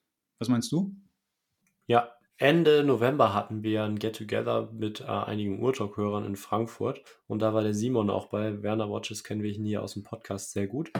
Und der hat sich eine MDM gekauft. Ich weiß nicht, ob er die noch hat, aber zumindest hatte er die zu dem Zeitpunkt und das war echt mal cool, die am Handgelenk zu haben und da jetzt vor allem halt auch irgendwie den Vergleich zu den neuen Modellen zu haben, wäre natürlich nochmal besonders reizvoll, das Ganze in der Boutique eins zu eins nebeneinander zu halten, aber vor allem eben dieses dünne Kautschukband, was ich jetzt einfach mal hoffe, dass das bei denen hier genauso gehalten ist, fand ich da schon echt cool gemacht und vor allem halt jetzt auch diesen reduzierten Look. Bei den regulären Classic Fusion Modellen hat man dann ja eben noch ja, Indizes drauf und so weiter und so fort. Man hat noch einen Automatik-Schriftzug, ein etwas kleineres Hublot-Logo. Aber generell, ich, die 38er Variante, die muss ich mir auf jeden Fall mal genauer anschauen. Wäre natürlich jetzt nicht was, was ich jetzt so spontan kaufen würde. Aber generell finde ich das schon gelungen und kann mir gut vorstellen, dass die, dass die gut ankommt und vor allem halt, dass man da auch die, diese Materialvielfalt hat, das Ganze halt immer am gleichen Armband kommt, was halt so diesen Kerngedanken der Uhr, das halt damals das so polarisiert hat, so eine hochwertige Armbanduhr am ganz platt gesagt Gummiband mhm. zu verkaufen. Das unterstreicht es halt dadurch nochmal gut. Mhm. Dann würde ich gerne noch über eine weitere Hublot sprechen, die wahrscheinlich so dieses Jahr so ein bisschen das, also abgesehen von, diesen, von dieser neuen Kollektion Classic Fusion Original, vielleicht in Sachen Komplikation und Gehäusematerial hier so das Highlight war, die, die Highlight-Vorstellung. Und zwar ist das die Hublot Big Bang Tourbillon Automatic Saxum Yellow Gold. Äh, Yellow Gold, sage ich. Yellow Neon, sorry. Ähm, also nicht, nicht Yellow Gold, Yellow, Yellow Neon. Also sehr, sehr langer Name tatsächlich. Ähm, und ich versuche den Namen jetzt einfach mal so ein bisschen zu erlegen, um euch klarzumachen, was das für eine Uhr ist. Und zwar Hublot Big Bang Tourbillon, die kennt man bereits. Sie wurde Jetzt muss ich kurz überlegen, letztes Jahr oder vorletztes Jahr erstmalig vorgestellt. Ich weiß auch, wir hatten damals auch im Podcast hier drüber gesprochen. Und zwar ähm, ist hier bei diesem, bei diesem Werk oder bei diesem, ähm, also Manufakturkaliber HOB 6035, ähm, ist das auffällige Detail, dass man das, das, das Tourbillon-Gehäuse oder den Tourbillon-Käfig unten auf äh, 6 Uhr hat und quasi als Gegenstück dazu oben auf 12 Uhr ein Mikrorotor hat, der auf die Zifferblattseite ähm, gebaut oder verlegt wurde. Und dadurch ähm, man quasi von der Zifferblattseite aus sehen kann, wie das Werk sich aufzieht. Das ist ein, eigentlich ein ganz, ganz nettes Detail. Ansonsten ist es nämlich auch komplett skelettiert. Das ist auch das äh, Zifferblatt selbst ist aus Saphirglas gefertigt. Dadurch hat man eine absolute Transparenz. Also das, das Werk so gibt es oder gab es schon und gab, wurde auch schon in, in anderen Uhren verbaut. Wie gesagt, wir hatten hier im Urtalk irgendwann auch schon mal drüber gesprochen. Was jetzt hier das Spannende an diesem Modell ist, ist vor allem das Gehäusematerial. Und zwar heißt das jetzt hier Saxum Yellow Neon. So, und was, was ist das jetzt eigentlich? Ähm, Hublot hatte 2019 mit der äh, MP11 erstmalig eine Uhr aus dem Material Saxum vorgestellt. Und Saxum ist ein, eigentlich eine ja, ein Akronym für, das, für die Bezeichnung Sapphire Aluminum Oxide and Rare Earth Mineral. Komplizierter Ausdruck, ähm, ist aber letztlich ein Material irgendwie aus der Weltraumtechnologie. Das wird unter anderem auch für die Herstellung oder für Teile von äh, Satelliten verwendet und es ähnelt im ersten, in erster Linie so klassischen Saphir. Und man kennt ja von Hublot auch Saphirglasgehäuse. Allerdings ist es hier so, dass es eine ähm, quasi so eine, so eine Legierung ist, ähm, die quasi aus aus Saphirglas irgendwie hergestellt wird. Ein Hauptbestandteil von Saphirglas ist Aluminiumoxid und dieses wird mit irgendwie seltenen Erden, das sind dann zum Beispiel Chrom oder äh, Halmium. Ich kenne mich da tatsächlich nicht aus, was, diese, was die Materialforschung anbelangt, aber dieses ähm, Aluminiumoxid wird eben mit diesen seltenen Erden gemischt und dadurch entsteht ein Gehäuse, was wohl auch noch widerstandsfähiger ist als klassisches Saphirglas. Es ist ähm, wohl irgendwie, irgendwie robuster, hat, ein, hat eine intensivere Brillanz, also ist noch ein bisschen durchsichtiger wohl und hat eine andere Klarheit. Und Hublot hat jetzt tatsächlich wohl äh, zwei, drei Jahre lang Forschungsarbeit betrieben, dass man dieses Saxum Material in einer Farbe hinkriegen kann, die sie halt Neongelb nennen. Und das ist auch wirklich Neongelb. Es sieht tatsächlich auf den ersten Blick aus wie so ich meine es jetzt gar nicht böse, wie so ein, so ein Lutschbonbon. Ähm, von, von der Farbe her, also so wirklich so ein grell gelb-grünliches Gehäuse. Hat sicherlich irgendwie seinen Reiz. Man kennt ja von Hublot auch schon bunte Gehäusefarben, aber das ist sicherlich nochmal so eine der, der abgedrehtesten, äh, wenn, man, wenn man das so beurteilen kann. Ähm, es ist halt, wie gesagt, alles so transparent. Man kann quasi durch die Uhr halt durchsehen. Ähm, auf der Zifferblattseite oder durch das Zifferblatt nochmal mehr als durch das Gehäuse, aber auch durch das Gehäuse selbst kann man durchsehen. Sieht dann zum Beispiel auch so ein bisschen den Mechanismus, wie die Bänder befestigt sind und so weiter. Also das hat irgendwie schon seinen Reiz. Es ist halt so wirklich typisch Hublot, bisschen over the top, was das Thema Farben, Materialien und so anbelangt. Ähm, in Summe ist das auf jeden Fall irgendwie eine, eine Spaßuhr. Sie ist auf 50 Stück limitiert, also wird natürlich jetzt auch nicht in großen Mengen ausgeliefert. Vielleicht auch noch ein bisschen was zu dem zu den Durchmessern, 44 mm äh, Durchmesser, 14,4 mm Höhe. Äh, sie ist 30 Meter wasserdicht. Das ist natürlich, diese Wasserdichtigkeit ist immer so ein bisschen das Manko bei diesen ganzen Saphirglas-Gehäusen äh, oder jetzt hier in diesem Sexton-Gehäuse auch. Ähm, das verbaute Werk ist ein, wie gesagt, Manufakturkaliber. Ähm, cooles Werk finde ich äh, auf jeden Fall. 72 Stunden Gangreserve. Ich finde vor allem dieses Detail mit diesem Mikrorotor auf 12 Uhr ähm, eine ganz coole Geschichte. Ähm, wird klassischerweise an einem, an einem Kautschukband geliefert, was ebenfalls dieses neongelbe, diese neongelbe Optik äh, aufweist und hat aber trotzdem halt auch dieses One-Click-System, was wir von Hublot schon kennen, wodurch man halt mit dieses Armband auch äh, wechseln kann. Listenpreis von stolzen 220.000 Euro, also ist jetzt keine günstige Uhr, aber ähm, ja, es ist, glaube ich, glaube, das ist so eine Uhr für die Hublot-Liebhaber und Sammler. Und es gibt ja so Leute, die halt wirklich alle diesen bunten Varianten haben müssen. Und hier dieses Gehäusematerial ist halt auch in der Hublot-Welt nochmal was Außergewöhnliches, weil da auch sehr viel Forschungsarbeit drin steckt. Ähm, Hublot, wie gesagt, gibt an, dass sie circa zwei bis drei Jahre gebraucht haben, um allein diese Farbe in dem Gehäuse so hinzubekommen. Und ähm, das ist halt das, das, was man dann auch kauft, wenn man so haben ja. möchte. Ja. Absolut beeindruckend. Ich hatte irgendwann mal die Purple Sapphire Variante davon in der Boutique in Frankfurt in der Hand. Und das ist schon echt sehr, sehr cool gemacht. Was so ein bisschen mein Lieblingshighlight schon fast an der ganzen Uhr ist, mhm. weil man das so sehr selten sieht. Also ich sag mal, Mikro, Mikrorotoren sind bei Automatikwerken ja heutzutage sowieso eher selten zu sehen. Ich sag mal, bei Patek sieht man das ja recht viel. Bei Bulgari hat das auch ab und zu irgendwie in den Octofinissimo-Modellen. Aber ansonsten ist das ja doch eher die Seltenheit. Und hier hat man das Ganze dann ja eben auch nochmal umgedreht das heißt, der Rotor trägt eben den Hublot-Schriftzug und ist eben auf der Oberseite angebracht. Ja, eben auf 12 Uhr ist das Ganze.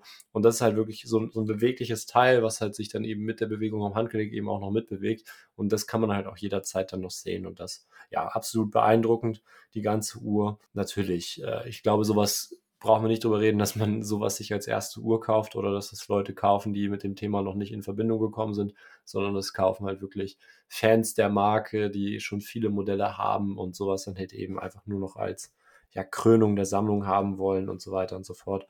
Dementsprechend ja, sehr, sehr beeindruckend und äh, gerade eben diese gelbe Farbe, dieses Neongelb finde ich jetzt auch im Kontrast zu dem, zu dem Lila nochmal sehr, sehr cool, weil das halt ja, das ist so eine Farbe, die sieht man nicht oft. Also es gibt natürlich immer mal so ein paar Uhren, die eben so neongelbe Highlights setzen, aber eine ganze Uhr eben in so einem besonderen Material, in so einer krassen Farbe, das ist schon, schon echt cool. Mhm.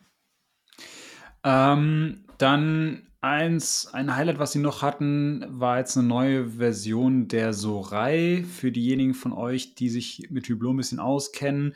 Sorai ist die, das ist so eine Organisation, die sich um den Schutz von Rhinos, also von, von, von Nashörnern äh, kümmert. Und ähm, das heißt, glaube ich, Sorai heißt Save Our Reno Africa India, irgend sowas. Also das ist auf jeden Fall auch wieder eine Abkürzung. Und ähm, der Gründer dieser Organisation ist auch ein Hublot-Markenbotschafter, das ist ein ehemaliger Cricket-Spieler. Und Hublot hatte bereits schon zweimal eine Special Sorai Edition rausgebracht. Da haben sie jetzt wieder eine neue herausgebracht, die ich zumindest optisch ganz gelungen finde. Ist aber im Grunde einfach eine klassische Hublot Big Bang, äh, wie man sie kennt, mit dem 44 mm Gehäuse, also die große Variante. Äh, auffälliges Details hier vor allem äh, das Zifferblatt, das ähm, so ein ja, in so einer Regenbogenoptik gehalten ist. Soll ein bisschen an den Sonnenuntergang erinnern, wie Hublot sagt. Ansonsten aber eine ganz coole Uhr. Und dann vielleicht, da können wir vielleicht nochmal drüber sprechen, vielleicht was auch noch ein Highlight war von Hublot, Sie haben quasi so zwei Partneruhren herausgebracht. Und zwar, ja, Regenbogen hatte ich jetzt eben schon mal gesagt. Hier ist jetzt der Regenbogen-Look wirklich komplettiert worden. Und zwar mit der Hublot Big Bang Unico Integrated Rainbow und der Big Bang Unico Time Only Rainbow. Und zwar gibt es ja die äh, Big Bang Unico in zwei Varianten. Zum einen in der klassischen Chronographen-Variante und dann seit letztem Jahr war es letztes, ich meine, es war letztes Jahr in der Time-Only-Variante. Das ist dann auch wieder diese Uhr, von der ich vorhin schon mal, oder von der ich vorhin kurz schon mal gesprochen hatte, die dieses Zenit Elite 670 Kaliber verbaut hat, also ein Manufakturwerk aus der eigenen Gruppe zumindest und ähm, die halt eben dann nicht mit einem Chronographen kommt. Und diese beiden Varianten, also die 42er Big Bang Unico und jetzt diese 40 mm Big Bang äh, Time Only, haben sie jetzt in einer, wie gesagt, einer Partnervariante herausgebracht. Beide in einem äh, King Gold Gehäuse gehalten. Das ist ja Hyblos, ja, Roségold äh. Ähm, beide komplett besetzt. Das heißt also, das, ähm, die, die angefangen von den Indizes, die äh, so in Regenbogen-Look oder Optik gehalten sind, über die Lünette, die komplett besitzt ist, äh, Gehäusekopf, das heißt die, die Bandanstöße, die Hörner und dann vor allem auch das Band selbst. Und in Summe sind äh, bei der Time Only glaube, oder nee, bei, bei der Big Bang Chronograph 942 Steine verbaut und bei der Time Only 924 Steine, sowas. Also wirklich unglaublich viele Steine, die da ge gesetzt wurden auf, auf beide Modelle. Es sind jetzt auch nicht, nicht alles, oder sind nicht alles nur Rubine oder Saphire, es sind auch noch so Amethysten dabei und Zwavorite und keine Ahnung, diverse Steine. Ich bin da nicht tief drin tatsächlich in der Thematik, aber es ist auf jeden Fall in Summe ein sehr, sehr stimmiger Mix und macht einen coolen, coolen Look wenn man natürlich auf besetzte Uhren steht. Und ja, kann, kann, man, kann man sich geben. Mhm. Preislich sind wir dann natürlich auch recht teuer unterwegs ja. mit irgendwie 176.000 Euro für das größere Modell mit Chronograph und 165.000 Euro für die Time-Only-Variante. Also da macht dann der, der Chronograph jetzt auch nicht mehr allzu viel aus. Aber in, in Summe, ähm, ja, teure, teure Uhren, aber irgendwie auch cool und ein cooles, ja. cooles Uhrenpaar, möchte ich sagen. Ja, bin ich bei dir bin ich bei dir. Kann ich jetzt wenig noch groß zu ergänzen, aber echt cool gemacht und ich, bei wo wir jetzt schon bei diesem ganzen Thema rund um die utopischen Uhren mehr oder weniger sind. Wir müssen, glaube ich, mal wieder so eine ja, etwas abgespacede Top 3 Uhren. Würde ich auch sagen, machen. hätte ich auch Bock also wir haben jetzt in letzter Zeit, ja. wir haben ja in letzter Zeit viel doch recht realistisch für die meisten Uhrensammler, Zuhörer, wenn ich das mal so sagen darf, äh, ja, Uhren vorgestellt. Das heißt, es waren jetzt zweimal in den letzten Folgen eben unter 10.000 Euro, sowohl Chronographen als jetzt eben auch diese Business Casual Uhren.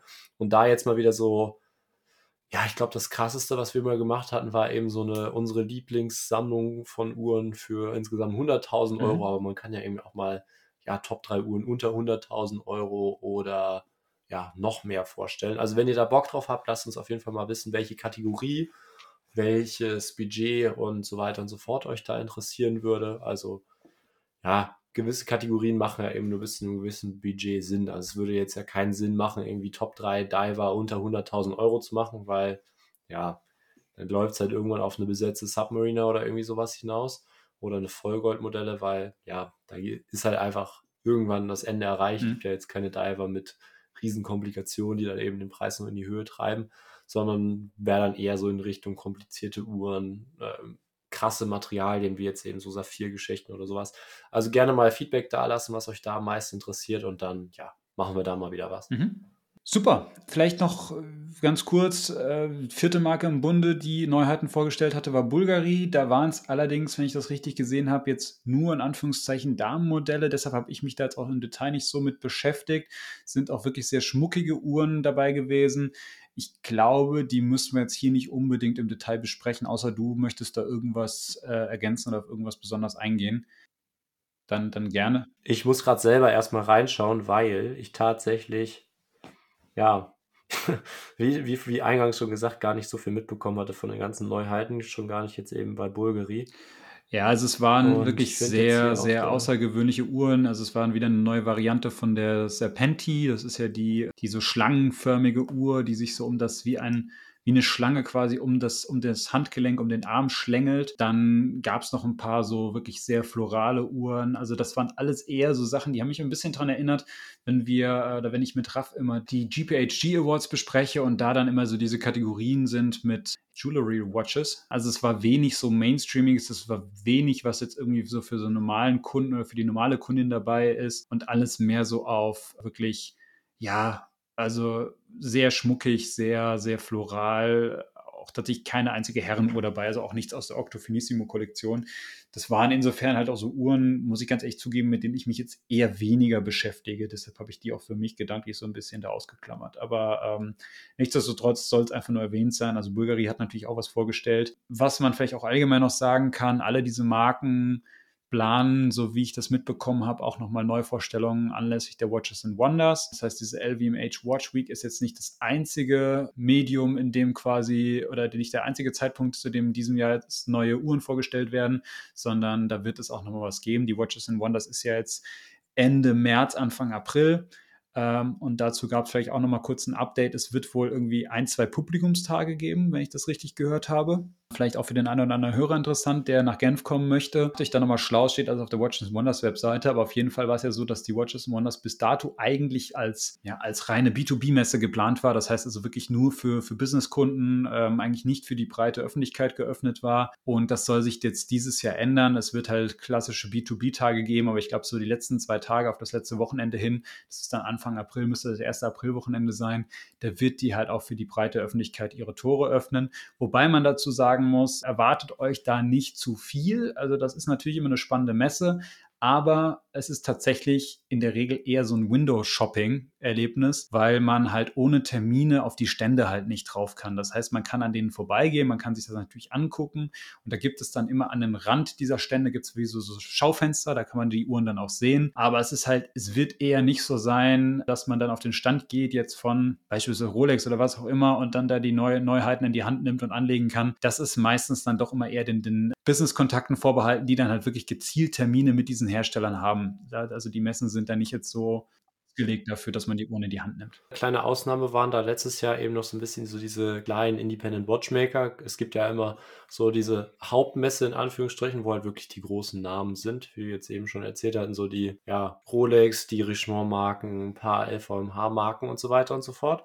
Und nebenher gibt es natürlich dann immer noch so einen kleinen abgetrennten Raum, wo dann eben ja kleinere Marken sind. Da war dann äh, Charpek letztes Jahr, Moser und so weiter und so fort. Und die sind natürlich dann einfach äh, terminlich meistens nicht ganz so ausgelastet und ähm, ja auch vom großen Besucheransturm nicht ganz so erfasst. Und dementsprechend ist da die Wahrscheinlichkeit, dass man da eben nochmal eine Uhr in die Hand bekommt, nochmal ein bisschen ja. größer. Ist natürlich nichts, worauf ich mich jetzt verlassen würde. Aber das, das nur nochmal so als kleinen Tipp. Ich werde dieses Jahr auch da sein. Ganz genau steht noch nicht fest, wann. Aber ja, werde ich dann auf jeden Fall irgendwie nochmal auf Instagram bekannt geben. Vielleicht trifft man dann den einen oder anderen von euch in Genf. Und ja. Gut. Ich glaube, dann war es das an der Stelle auch schon. Ähm, zumindest von meiner Seite. Dann war es das mit den Neuheiten. Du hast noch was. Okay, dann erzähl. Wir, wir sind ja aber recht schnell durchgekommen jetzt. Das stimmt. Das stimmt. Ist für, für unsere Verhältnisse echt sportlich, ja?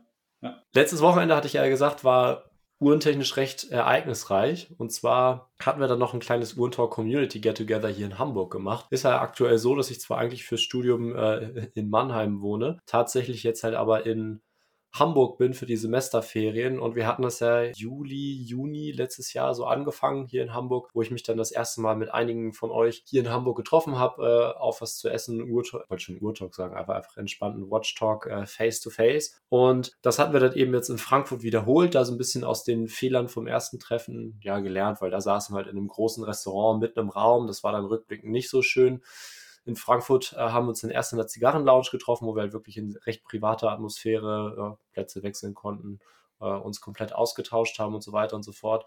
Und jetzt war dementsprechend natürlich das, die Nachfrage nach so einem Treffen in Hamburg auch wieder sehr groß. Und dementsprechend waren wir dann jetzt am Freitag, nee, am Samstag mit insgesamt zehn Leuten. Tatsächlich hatten wir eine Frau dabei, eine ja, teilweise Urtalk-Hörerin, aber vor allem halt eben auch die Ehefrau von einem Urtalk-Hörer, dem lieben David, äh, mit dabei. Das war echt cool, da eben nochmal so eine komplett andere Sichtweise auf das ganze Thema zu bekommen, auch vor allem eben so ein ja, paar Vintage-Damenuhren gezeigt zu bekommen. Dementsprechend, ja, wenn wir Hörerinnen dabei haben, auch immer sehr, sehr cool. Und ja, waren wir eben bei einem gemütlichen Spanier, haben gut gegessen, haben äh, viel gequatscht, uns ausgetauscht über alle möglichen Themen, Uhren, hatten sehr, sehr viel verschiedene Sachen dabei. Vintage Omega war dabei, also vor allem eben auch sowas wie das erste, die erste Version der Aquaterra von Omega. Wir hatten ähm, eine ältere Planet Ocean, die ich jetzt sehr, sehr cool finde weil man da dann halt eben auch nochmal irgendwie so ein bisschen einen Vergleich hatte. Also klar, jeder kennt irgendwie so die 90er Jahre Seamaster 300 Modelle, aber keiner hat eben so die, die Planet Ocean aus den frühen 2000ern auf dem Schirm.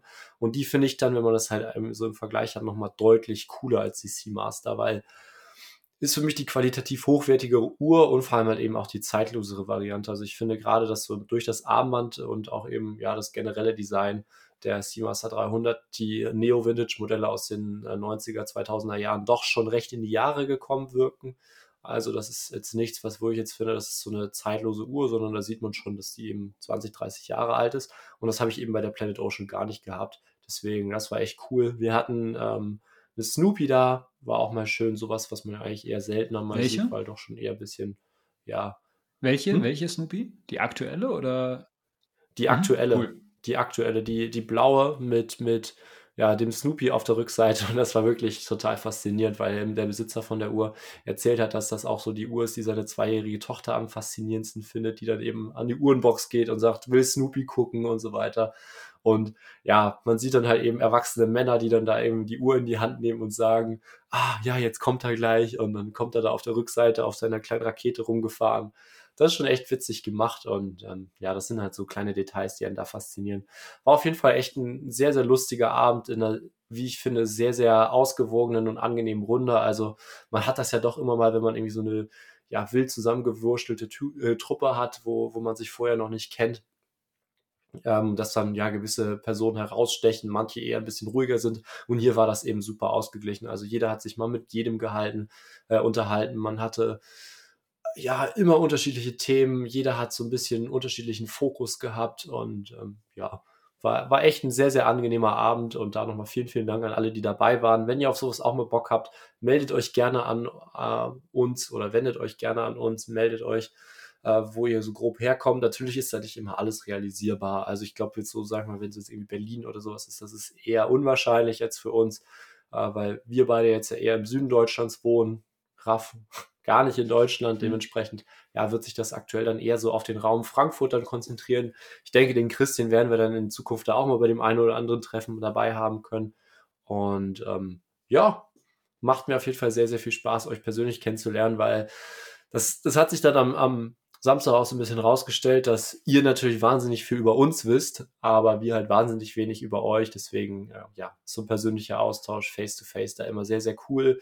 Leider ist momentan unser Instagram-Account nicht so verfügbar, wie wir das gerne hätten. Da sind wir aber dran und hoffen, dass das bald wieder anders zugeht und dementsprechend, ja, freuen wir uns da auf weitere Treffen, wünschen euch jetzt noch äh, einen angenehmen Tag. Ich danke dir für die Aufnahme und freue mich auf die nächsten. Ja, danke schön, Lukas. Danke nochmal für diese Eindrücke. Ähm, wie gesagt, ich werde demnächst mal in Frankfurt sicherlich dabei sein, wenn mal wieder was startet. Ähm, aber da kommen dann auf jeden Fall noch Details und wir haben schon ein paar Sachen geplant. Ich kann, das kann ich schon mal anteasern. Ich hatte mich gestern mit einem Vertreter einer sehr, sehr bekannten großen Marke unterhalten, der oder die explizit auch gesagt hatte, sie würde gerne ein Urtalk-Event mal machen. Ja, eher wahrscheinlich so im, im Q3, Q4 rum. Und ich glaube, das wäre für viele sehr, sehr spannend. Aber Details kommen dann. Ich habe auch selbst noch nicht allzu viele Details dazu, aber das war schon mal so angekündigt. Also wir haben schon ein paar Pläne noch für dieses Jahr und seid gespannt, Dankeschön euch natürlich fürs Zuhören. Danke für diese tolle Community, die wir haben. Auch, auch nochmal ganz persönlich möchte ich ja vielen Dank sagen für den ganzen Zuspruch, den ich auch in den letzten Wochen bekommen habe. Hat mir sehr, sehr viel bedeutet. Ich habe das alles gelesen. Es tut mir leid, wenn ich nicht auf jede Nachricht geantwortet habe. Ich habe teilweise hunderte Nachrichten gekriegt und das, irgendwann kommst du auch nicht mehr hinterher und du hast auch manchmal nicht den Nerv, die Geschichte oder die Story immer wieder nochmal aufzu oder neu zu erzählen. Und ähm, trotzdem habe ich das alles gelesen und vielen, vielen Dank dafür. Ähm, bedeutet mir sehr, sehr viel. Und ihr seid eine coole Community und ich freue mich auf alles, was da noch kommt. Und in dem Sinne sage ich Dankeschön und bis zum nächsten Mal. Bis dann, macht's gut. Ciao, ciao. Ciao.